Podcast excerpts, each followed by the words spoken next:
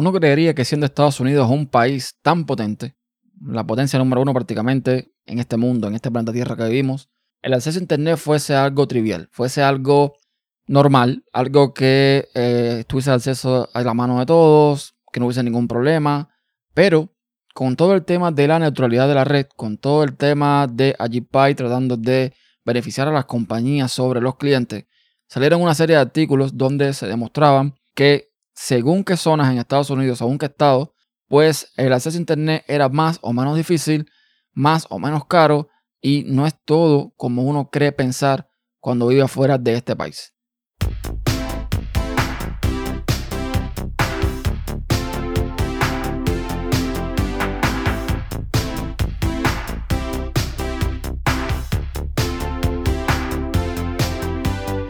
Hola a todos, soy Ernesto Acosta y doy la bienvenida a Podcast Inside, este podcast de tecnología, otro más, en la red tupodcast.com y hoy les traigo el episodio número 14.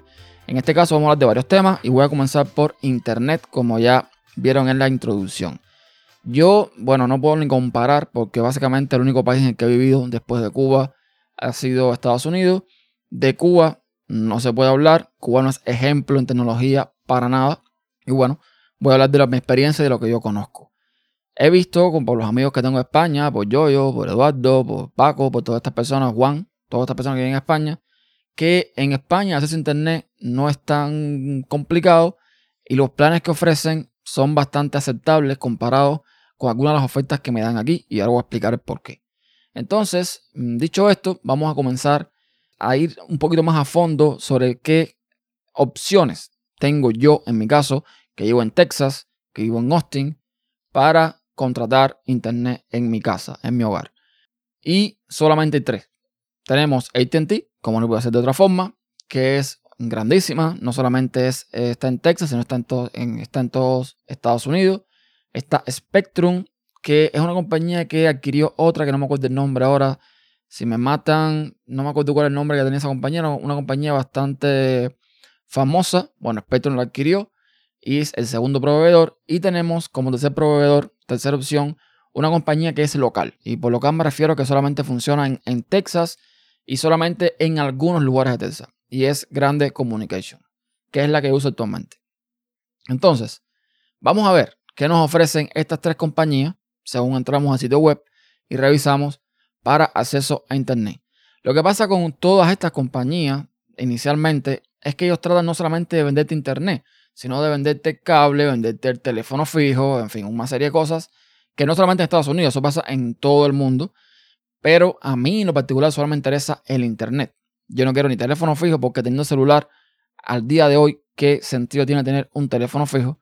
Todavía si tuvieses una oficina, si tuvieses algún lugar que te hace falta ese teléfono para una cuestión de contacto, ahí lo entiendo, pero para uso personal no tiene ningún sentido. Y cable tampoco me interesa Primero, porque no tengo muchas veces tiempo para ver televisión. Segundo, porque cuando veo televisión con mi mujer, pues básicamente lo que vemos son los canales locales. Y si queremos ver algo más, pues tenemos todos los servicios de streaming. Tenemos Netflix, HBO, Amazon Prime, toda esa serie de cosas que conocemos que sinceramente no veo sentido tener eh, o estar pagando por el cable, a no ser que tú quieras ver algo muy, muy específico, que no es el caso de nosotros. Además tenemos YouTube, que eso eh, pues aporta bastante al, consumo de contenido. Pues dicho esto, ah, yo lo que estoy buscando solamente es Internet. Yo no quiero nada más. ¿Y qué me ofrece ATT por Internet? Me ofrece básicamente dos planes. Son tres, pero digo dos, porque el tercero incluye DirecTV. O sea, Internet más DirecTV, cosa que a mí no me interesa. Entonces, ATT me ofrece dos planes ahora mismo. Uno de 50 dólares al mes, más taxes, más impuestos, por 12 meses que incluye 300 megabits por segundo, que es exactamente la conexión que tengo yo ahora mismo. Y el segundo, por 70 dólares al mes, más impuestos, que es de 1 gigabit por segundo, que vale eh, estos 70 dólares, pero repito, solamente por un año. El tercer plan que no me interesa porque tiene lo de DirecTV es el plan de 50 eh, dólares, o sea, Internet 300, más la TV por cable. Eso es lo único que me ofrece ahora mismo ATT donde yo estoy. Pasemos a Spectrum. Spectrum, cuando entras eh, por primera vez, pues básicamente te ofrece un plan de 49 dólares, que no entiendo muy bien qué significa este plan. Ahora bien, él tiene una opción de que tú pones tu dirección, tu código postal y él te busca ofertas y ver las ofertas que es disponible para ti. Como yo no soy cliente de ellos y evidentemente si fuese a comprar sería primera vez con ellos, ellos me ofrecen algunas cosas.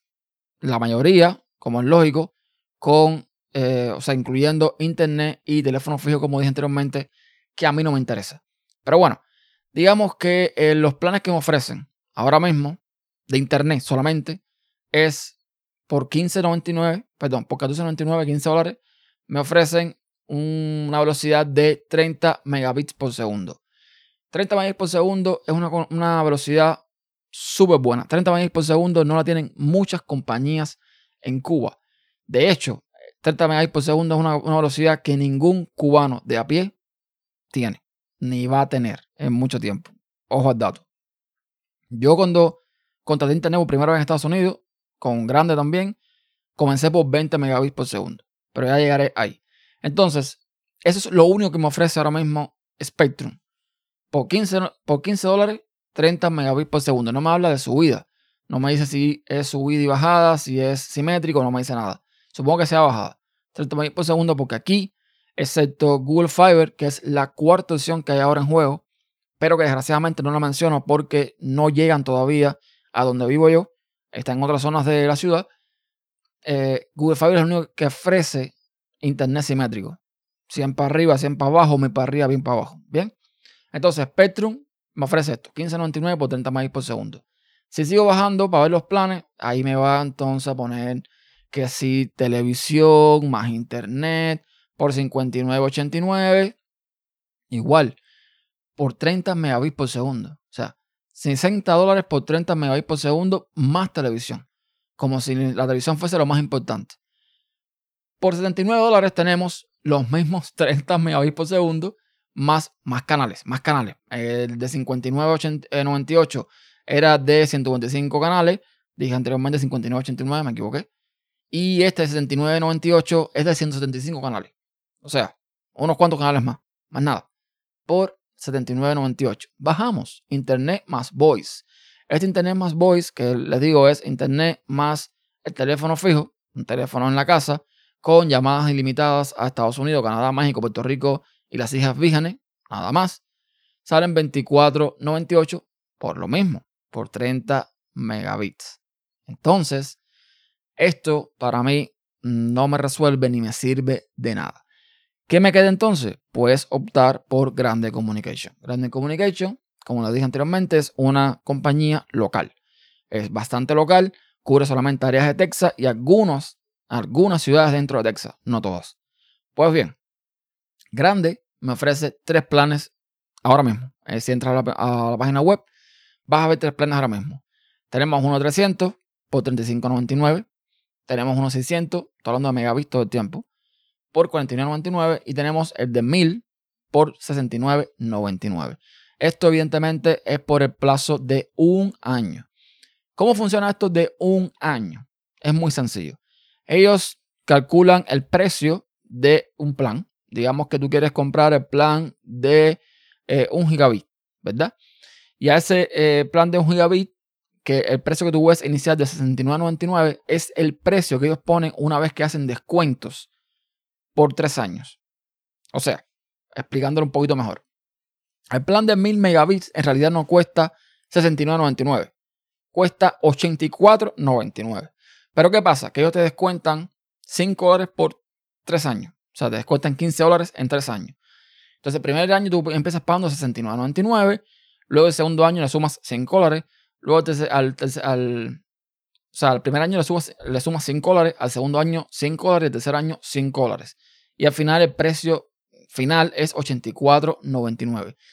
Y esto está muy bien porque estamos hablando de un gigabit. O sea, es una velocidad que para una casa es más que suficiente por 84.99 fijo de momento. Ellos constantemente cambian un poco las, eh, los precios, los planes, te hacen ofertas, etcétera, etcétera.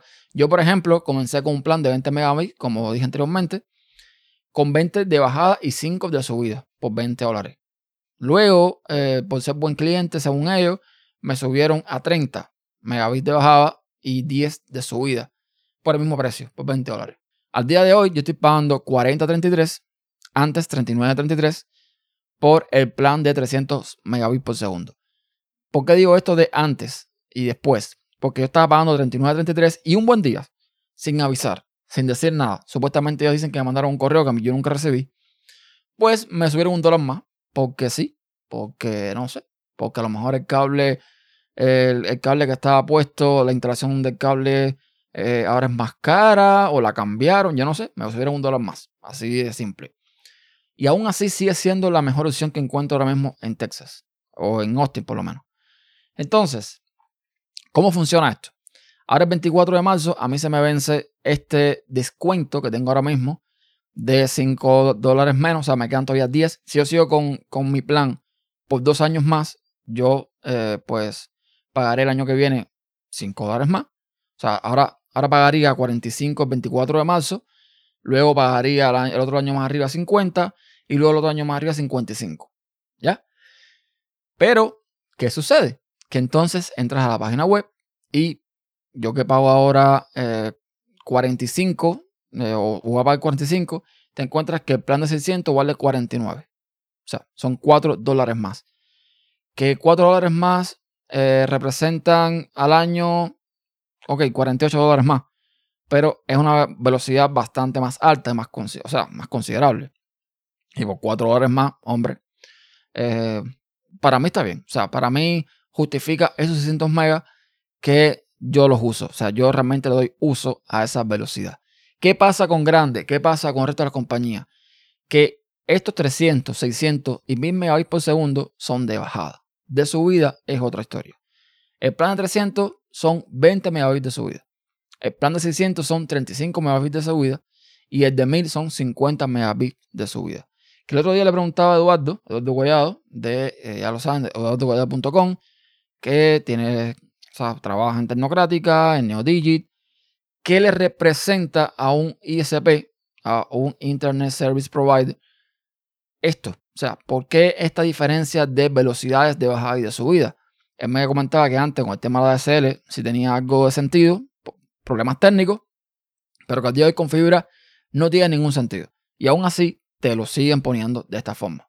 Google, como dije, Google con su servicio Fiber es el único que al día de hoy te pone eh, simetría en la bajada y la subida. O sea, fijo. 100 de, creo que Google tiene dos planes, uno de 100, uno de 1000 que es 100 eh, para arriba, 100 para abajo y 1000 para arriba, 1000 para abajo. Sin más ni más. Entonces, ahí no está el enganche. Ellos te van acercando de alguna forma con esos descuentos a que tú llegues al próximo plan. Y lo que pasa en mi caso es que ahora mismo yo tengo que comprar un modem nuevo. Porque yo no le pago modem a estas compañías. Yo siempre he comprado mi propio modem. El que tengo ahora mismo acepta hasta 300 megabits por segundo, megabits por segundo. Y si quiero pasarme ahora a 600 megabits 24 de marzo, tengo que comprar otro modem. Con lo cual ya tengo en vista uno que acepta hasta 1000 megabits por segundo. O sea, voy a comprar un modem que en, última instancia, si me da la gana, puedo subir hasta los hasta el gigabit eh, básicamente de velocidad y no tengo que estar pensando nuevo en renovarlo. Entonces, por ahí va la cosa. Es totalmente un enganche para hacer que tú te pases a un plan superior, un plan superior, un plan superior, porque evidentemente vas a seguir pagando lo mismo. o sea, vas a seguir pagando más por lo mismo. Y esto es algo que en Estados Unidos es muy común, por ejemplo, con, las, con los pagos que son fijos. Y con pagos que son fijos me refiero, por ejemplo, a la renta. La renta es un pago fijo. Es un pago fijo que no es como, por ejemplo, la electricidad o el agua, que es un pago variable porque depende del consumo que tú tengas. Pero como renta es un pago fijo, tú empiezas por un valor y el año que viene suben y el otro año suben y suben, suben, suben, suben, suben y no, te, no me queda muy claro, pero creo que en el caso de la renta el tope son 5 años. O sea, vas a estar 5 años incrementando el precio hasta que es a lo que ellos consideran que es el precio final. Y eso aquí es muy común. Pasan muchos servicios que son de este tipo de tarifa plana, que son de pago fijo. Y es lo que sucede con el tema del Internet. Otra opción que tendría perfectamente es simplemente usar el Internet de operadora.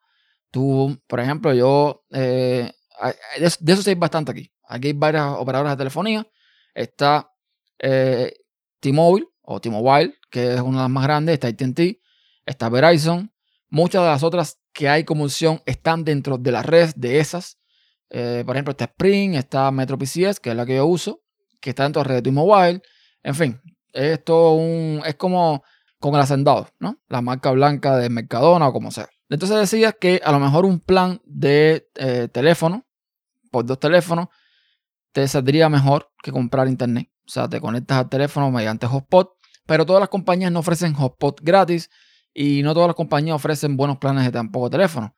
Pero además, ese no es el principal problema. El principal problema es que si tú tienes una casa conectada, si tú tienes cámara, bombillas inteligentes, varios aparatos, el teléfono no te serviría. Eso sería bueno para una persona simplemente que vive en algún lugar quizás apartado, donde ni siquiera puede llegar fibra. Entonces, por el teléfono hace hotspot y funciona. Pero en mi caso, no es una opción. Entonces, así están, así están las cosas. No sé en otros estados, no sé en, otros, en otras ciudades, pero de momento las opciones que tengo son estas. Y el 24 de marzo tengo que decidir si pago más por lo mismo o simplemente subo de plan. El otro tema que quiero hablarle es acerca de algo que pensé que nunca iba a hacer. Y es que tengo en mis manos, ahora mismo me está mirando, un Pixel 3. Un Pixel 3 XL. A ver, eh, ¿qué pasó con esto? Yo tengo un Pixel 2 XL, mi mujer tiene un Pixel XL de 2016, original. Y estuve revisando, eh, ya el Pixel de ella, o sea, sigue funcionando perfectamente, es un teléfono que funciona muy bien, pero sí es cierto de que desgraciadamente va perdiendo rendimiento, va perdiendo velocidad, la batería, una serie de cosas. Entonces, bueno, hablamos y eh, decidimos pues actualizar el teléfono. ¿Y qué pasa? Que este era el momento para aprovecharlo, porque el Pixel XL todavía Google le hace trade-in, o sea, te dan dinero por él y son unos 141 dólares, que no es mucho dinero, pero es mejor que nada. Y posiblemente cuando salga el Pixel 4, ya el Pixel XL o vale mucho menos o simplemente no vale nada, de nada. Entonces, este era un buen momento para eh, hacer el, el trading antes de salir el Pixel 4 y lo hicimos. Entonces, básicamente, yo me quedé con el Pixel 3 XL y ella se quedó con mi Pixel 2 XL que está en perfectas condiciones y que en el trading sigue costando unos 205 dólares, más o menos. Entonces, pues aquí estoy con el Pixel 3 XL y les voy a dar mis primeras impresiones. Y por supuesto voy a comenzar por lo que todo el mundo se imagina, que es el notch. El notch es horrible. El notch es grande. El notch no está justificado para mi punto de vista. Aunque, y digo aunque porque después de unos días de prueba eh, son cosas que me he dado cuenta. El notch sí te da un poco más espacio. ¿Qué pasa? El notch hasta donde llega, o sea, hasta donde llega la pantalla, donde toca el notch, es la misma pantalla que el Pixel 2 XL. Es decir, que si yo el notch lo tapo, si tapo esa área, tengo la misma pantalla, exactamente la misma pantalla del Pixel 2 XL. Entonces, lo que hace el notch es que al poner la hora y los iconos hasta arriba, a cada lado del notch, eh, pues bueno, tengo un poquito más de espacio hacia arriba. Aprovecho un poquito más la pantalla. La pregunta que yo me hacía muchas veces y que muchas personas se hacen, bueno, ¿y qué te haces para ver videos en YouTube, por ejemplo? ¿Qué pasa con esto? Pues no pasa absolutamente nada, porque sencillamente cuando tú le das play a un video en YouTube y lo pones a pantalla completa, el notch, eh, bueno, eh, se tapa. El video solamente llega normalmente, ojo, normalmente, el video llega hasta el límite del notch. Entonces Google hace un corte ahí, pone todo negro y no ves el notch. Simplemente es un espacio ahí que, está ocupándose eh, que no se muestra. Tan sencillo como eso. Entonces no molesta, realmente no molesta. Y cuando tú ya te adaptas al teléfono, pues básicamente ni lo ves. Y es una realidad. Eso mismo pasa con los iPhone, eso pasa con cualquier teléfono tenga notch. Llega un momento en que ni lo ves. Pero no deja de ser cierto que cuando tú pones eh, un, un, fondo blanco o cuando pones baja la pantalla principal, lo que sea, ese, ese notch está muy grande, está realmente muy feo. Es más, yo lo estoy mirando y sinceramente creo que Google podía haber recortado un poquito más hacia arriba. Un poquito más podía recortado y hubiese quedado un poquito mejor. Pero bueno, es lo que hay. Ahora, si debo decir algo. Con respecto al Pixel 2. Si tienes un Pixel 2, excepto algunos detalles mm, muy, muy, muy puntuales, no vas a notar gran diferencia. Es increíble, no vas a notar gran diferencia de rendimiento, es prácticamente lo casi igual. Mm, o sea, no veo, no veo un motivo de peso real que justifique pasar de un Pixel 2 a un Pixel 3 ahora mismo. No lo veo. Tiene algunas cositas extras. Tiene, bueno, la pantalla eh, no tiene los problemas que supuestamente tuvo la, supuestamente no, que tuvo el Pixel 2 eh, desde sus inicios. La pantalla es un poco mejor. El, el, volumen creo que es un poquito más alto. O sea, tiene cositas, detalles interesantes con respecto al 2, pero no representa un cambio muy justificado. O sea, no es una cosa que, que ahora mismo tienes un Pixel 2 y lo dejes por el Pixel 3, porque no. No tiene, no tiene ningún tipo de sentido, por lo menos para mí, ahora que tengo el 3 y lo estoy probando. Dicho esto, todavía tengo que seguir probando más a fondo. La batería me dura más o menos lo mismo que el Pixel 2. No hay tampoco mucha diferencia. Eh, el sistema va bien. Tiene algunas que otras, como decía, detallitos con los fondos de pantallas animados estos que cuando pones la pantalla, en la, cuando bajas la pantalla de, bloqueo, te dibuja unas siluetas de lo más chulas. O sea, a nivel de Candy, a nivel, de, a nivel visual, sí hay detallitos que son interesantes, excepto el notch. El notch ese está horrible. La cámara las he estado probando. Creo que el efecto bokeh, el efecto este con difuminado de fondo, lo hace un poco mejor, evidentemente. Mm, tiene, tiene otras funciones en la cámara que el Pixel 2 no tiene. Pero no es algo que a mí me represente nada porque no es algo que yo use normalmente. Eso para quien realmente use la cámara puede ser un motivo para cambiar. Pero para mí no lo es. Entonces básicamente cambié por dos motivos. Primero para actualizar el teléfono de mi mujer, entregar el otro que ya iba vendiendo mucho valor, muchísimo valor. Y bueno, y porque yo puedo pagar el teléfono a plazo sin interés. Google aquí en Estados Unidos permite pagar con la Google Store Financing y vas pagando por plazo y no tienes que pagar ningún interés de nada. No pagas interés de nada. Cero, cero interés. Entonces, pues es otra, era otra buena opción. Voy a otro accesorio que viene con el Pixel 3 y es el Pixel USB-C AirBoot, o sea, los audífonos que son USB tipo C. Estos Google los incluye en la caja de Pixel 3, increíblemente. Parece que para justificar un poco la cagada que hicieron con el Notch, pues incluyeron estos audífonos. Y estoy gratamente sorprendido con estos audífonos. Estos audífonos ahora mismo lo encuentras, los puedes comprar en la Google Store por 30 dólares. Y yo, que normalmente no soy fanático de, eh, de estos audífonos como los Beats, que incrementan mucho los bajos, esta serie de cosas, encuentro en estos audífonos de Google una calidad excelente de sonido para mi gusto. Ojo, para mi gusto. Para que tengan una idea más o menos, viene siendo como cuando uno tenía hace unos años atrás un reproductor de esto de audio, que los llamamos MP3 y después MP4 y toda esta historia, y de pronto escuchabas algo en un, en un iPod. Ese cambio de un MP3 normal, de cualquiera que sea, de cualquier marca, de cualquier fabricante, de cualquiera que sea, pasar de un MP3 de eso a pasar a un iPod, el cambio de calidad de sonido era bestial. Y esto es básicamente la sensación que me da con estos audífonos. O sea, tú estás escuchando música con cualquier tipo de audífono, te pones esto y notas una calidad muy buena en el audio. Muy buena. Estoy muy contento realmente con estos audífonos.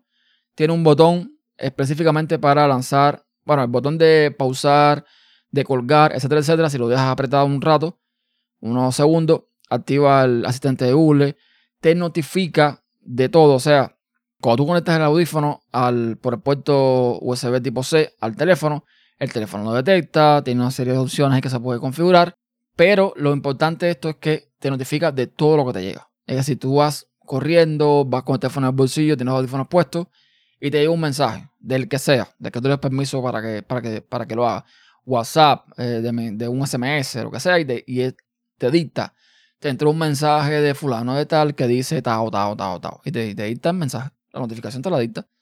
Y está muy interesante. Entonces, me ha encantado. Es una de las cosas que me gustó de haber comprado el Pixel 3. De momento. Y bueno, ahí está. Eh, lo estoy probando bastante. La buena calidad de sonido que me gusta. Y se los recomiendo. Se pueden comprar ahora mismo en la Google Store por 30 dólares.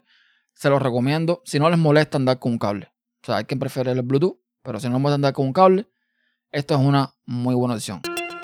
Y bueno, lo voy a dejar por aquí.